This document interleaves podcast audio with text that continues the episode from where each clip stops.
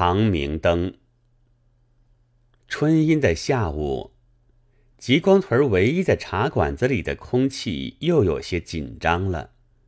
人们的耳朵里仿佛还留着一种微细沉实的声息，吸掉它吧。但当然，并不是全屯的人们都如此。这屯上的居民是不大出行的。动一动就需查黄历，看那上面是否写着不宜出行。倘没有写，出去也需先走喜神方迎吉利。不拘禁忌的坐在茶馆里的，不过几个以豁达自居的青年人，但在谪居人的意中，却以为个个都是败家子。现在也无非就是这茶馆里的空气有些紧张，还是这样吗？三角脸的拿起茶碗问：“听说还是这样？”方头说：“还是尽说吸掉它，吸掉它。”眼光也越加发闪了。见鬼！这是我们头上的一个大害。你不要看得微细，我们倒应该想个法子来除掉它。除掉他算什么一回事？他不过是一个什么东西？造庙的时候，他的祖宗就捐过钱，现在他却要来吹熄长明灯，这不是不孝子孙？我们上县去送他忤逆。阔亭捏了拳头，在桌上一击，慷慨地说：“一只斜盖着的茶碗盖子也咦的一声翻了身。”不成，要送忤逆，须是他的父母母舅。方头说：“可惜他只有一个伯父。”阔亭立刻颓唐了。阔亭，方头突然叫道：“你昨天的牌风可好？”阔亭睁着眼看了他一会儿，没有便答。胖脸的庄七光已经放开喉咙嚷起来了。吹熄了灯，我们的极光屯还成什么极光屯？不就完了吗？老年人不都说吗？这灯还是梁武帝点起的，一直传下来，没有熄过，连长毛造反的时候也没有熄过。你看，那火光不是绿莹莹的吗？外路人经过这里的都要看一看，都称赞，多么好！他现在。这么胡闹，什么意思？他不是发了疯吗？你还没有知道？方头带些蔑视的神气说：“哼，你聪明。”庄七光的脸上就走了油。我想，还不如用老法子骗他一骗。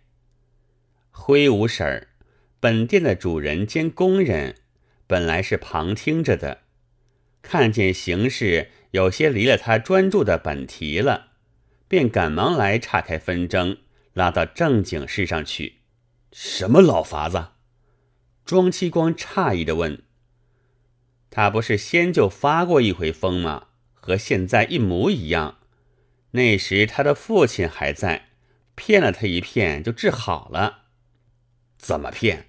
我怎么不知道？庄七光更其诧异的问。你怎么会知道？那时你们都还是小把戏呢，单知道喝奶拉屎。便是我那时也不这样。你看我那时的一双手啊，真是粉嫩粉嫩。你现在也还是粉嫩粉嫩。方头说：“放你妈的屁！”灰五婶怒目的笑了起来。莫胡说了，我们讲正经话。他那时也还年轻嘞，他的老子也就有些疯的。听说有一天，他的祖父带他进社庙去，叫他拜社老爷、温将军、武灵官老爷，他就害怕了，硬不拜，跑了出来。从此便有些怪。后来就像现在一样，一见人总和他们商量吹熄正殿上的长明灯。他说。吸了，便再不会有蝗虫和病痛，真是像一件天大的正事似的。大约那是邪祟附了体，怕见正路神道了。要是我们会怕见舍老爷吗？你们的茶不冷了吗？兑点热水吧。好，他后来就自己闯进去要去吹，他的老子又太疼爱他，不肯将他锁起来。后来不是全屯动了公愤，和他老子去吵闹了吗？可是没有办法，幸亏我家的死鬼那时还在，给想了一个法儿，将长明灯用厚棉被一围，黑漆漆的，令他去看，说是已经吹熄了。哎哎，这真亏他想得出。三角脸吐一口气说：“不生感服之志似的，费什么这样的手脚？”阔庭愤愤地说。这样的东西，打死了就完了。哼，那怎么行？他吃惊的看着他，连忙摇手道：“那怎么行？他的祖父不是捏过印把子的吗？”阔亭们立刻面面相觑，觉得除了死鬼的妙法以外，也委实无法可想了。后来就好了的。他又用手背。抹去一些嘴角上的白沫，更快的说：“后来全好了的。他从此也就不再走进庙门去，也不再提起什么来。许多年，不知道怎么这回看了赛会之后不多几天，又疯了起来。哼，同先前一模一样。午后他就走过这里，一定又上庙里去了。你们和四爷商量商量去，还是再骗他一骗好。那灯。”不是梁武帝点起来的吗？不是说那灯一灭，这里就要变海，我们就都要变泥鳅吗？你们快去和四爷商量商量吧。要不，我们还是先到庙前去看一看。方头说着，便轩昂的出了门。阔亭和庄七光也跟着出去了。三角脸走的最后，将到门口，回过头来说道。这回就记了我的账，入他。灰五婶答应着，走到东墙下，拾起一块木炭来，就在墙上画有一个小三角形和一串短短的细线的下面，画添了两条线。他们望见社庙的时候，果然一并看到了几个人，一个正是他，两个是闲看的。三个是孩子，但庙门却紧紧的关着。好，庙门还关着。阔亭高兴地说：“他们一走近，孩子们似乎也都胆壮，围进去了。本来对了庙门立着的他，也转过脸来对他们看。他也还如平常一样，黄的方脸和蓝布破大衫。”只在浓眉底下的大而且长的眼睛中，略带些异样的光闪，看人就许多功夫不眨眼，并且总含着悲愤凝聚的神情。短的头发上沾着两片稻草叶，那该是孩子暗暗的从背后给他放上去的，因为他们向他头上一看之后，就都缩了颈子。笑着将舌头很快的一伸，他们站定了，个人都互看着别个的脸。你干什么？但三角脸终于走上一步，诘问了：“我叫老黑开门。”他低声温和地说：“就因为那一盏灯必须吹熄，你看。”三头六臂的蓝脸，三只眼睛，长帽，半个的头，牛头和猪牙齿，都应该吹熄，吹熄，吹熄，我们就不会有蝗虫，不会有猪嘴瘟。嘘，胡闹！阔情轻蔑的笑了出来。你吹熄了灯，蝗虫会还要多，你就要生猪嘴瘟。切！庄七光也陪着笑。一个赤膊孩子请起他玩弄着的苇子，对他瞄准着，将樱桃似的小口一张，道：“爸，你还是回去吧，倘不，你的伯伯会打断你的骨头。灯嘛，我替你吹，你过几天来看就知道。”阔亭大声说，他两眼更发出闪闪的光来，钉一般看定阔亭的眼，使阔亭的眼光赶紧闭翳了。你吹？他嘲笑似的微笑，但接着就坚定地说：“不能，不要你们，我自己去吸，此刻去吸。”霍廷便立刻颓唐的酒醒之后似的无力，方头却已站上去了，慢慢的说道：“你一向是懂事的，这一回可是太糊涂了，让我来开导你吧。你也许能够明白，就是吹熄了灯，那些东西不是还在吗？不要这么傻头傻脑了。”还是回去睡觉去。我知道的，熄了也还在。他忽又现出阴鸷的笑容，但是立刻收敛了，诚实的说道：“然而我只能姑且这么办。我先来这么办容易些，我就要吹熄它，自己熄。”他说着。一面就转过身去，竭力的推庙门。哎，阔亭生气了。你不是这里的人吗？你一定要我们大家变泥鳅吗？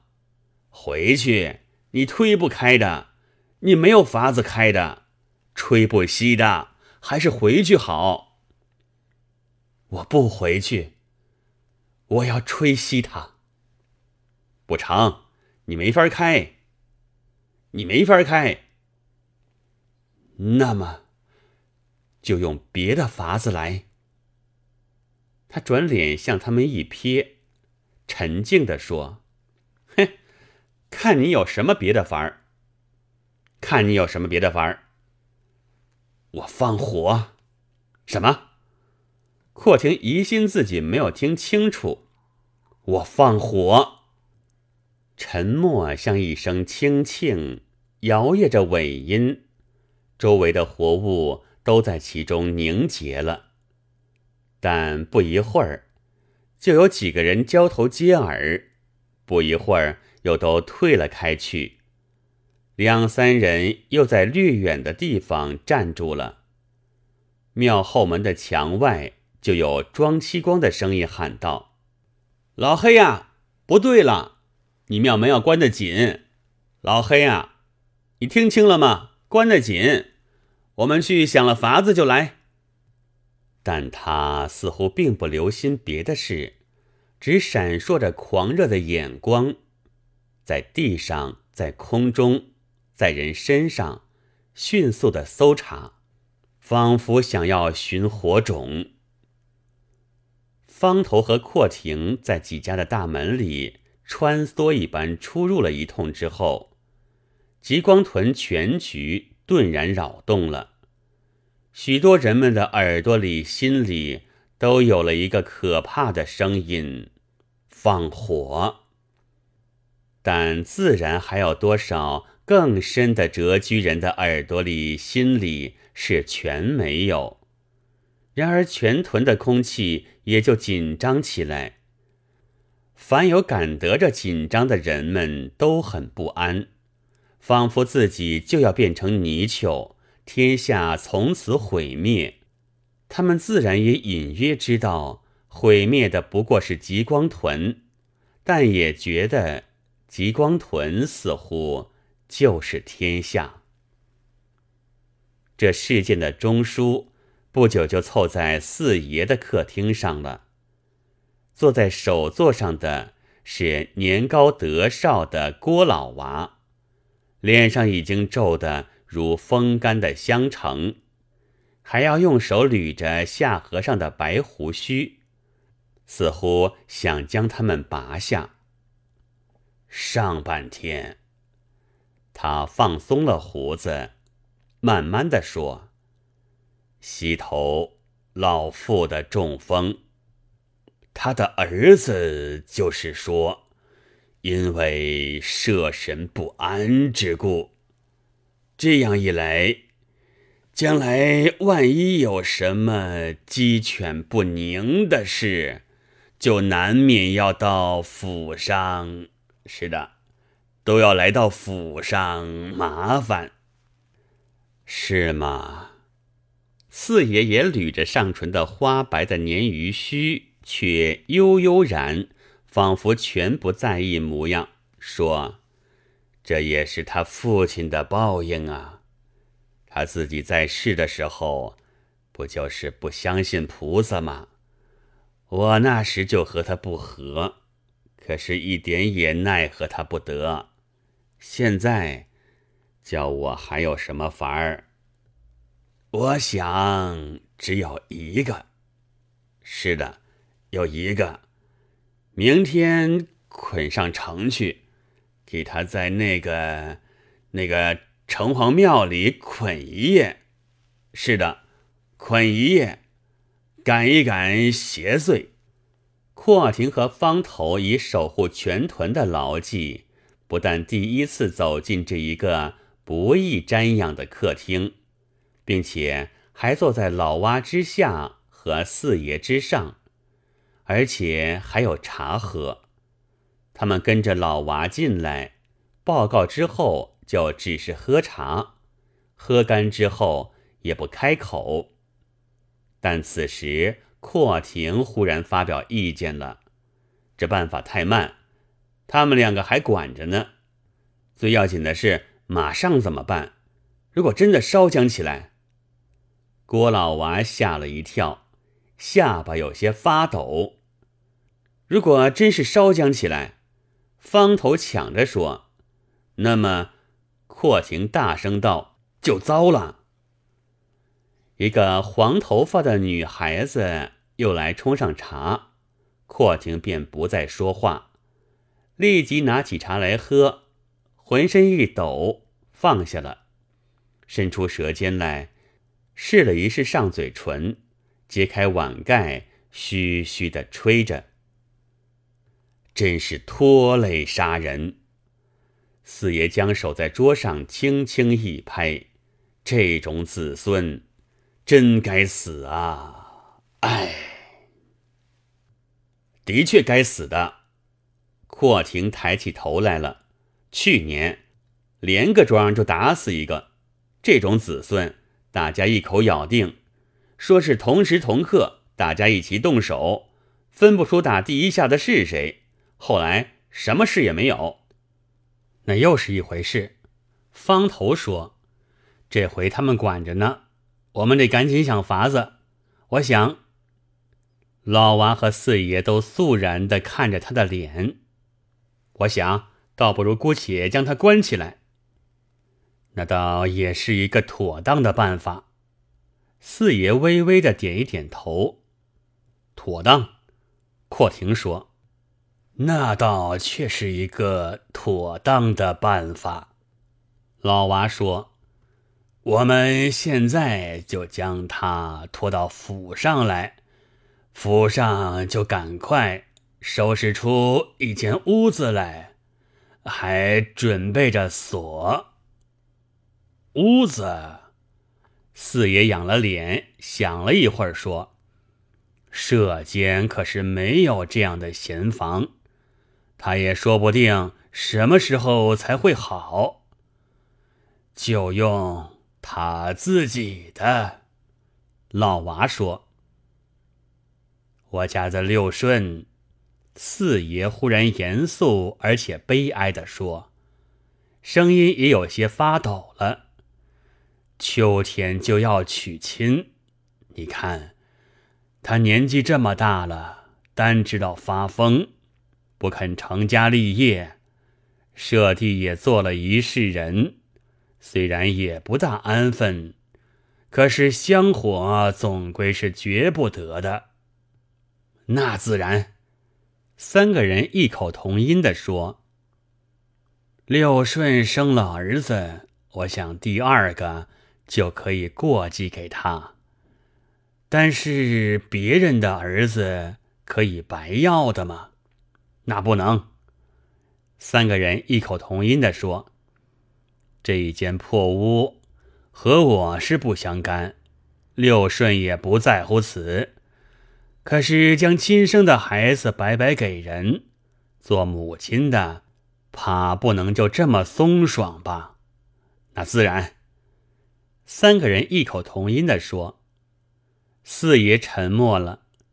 三个人交互看着别人的脸。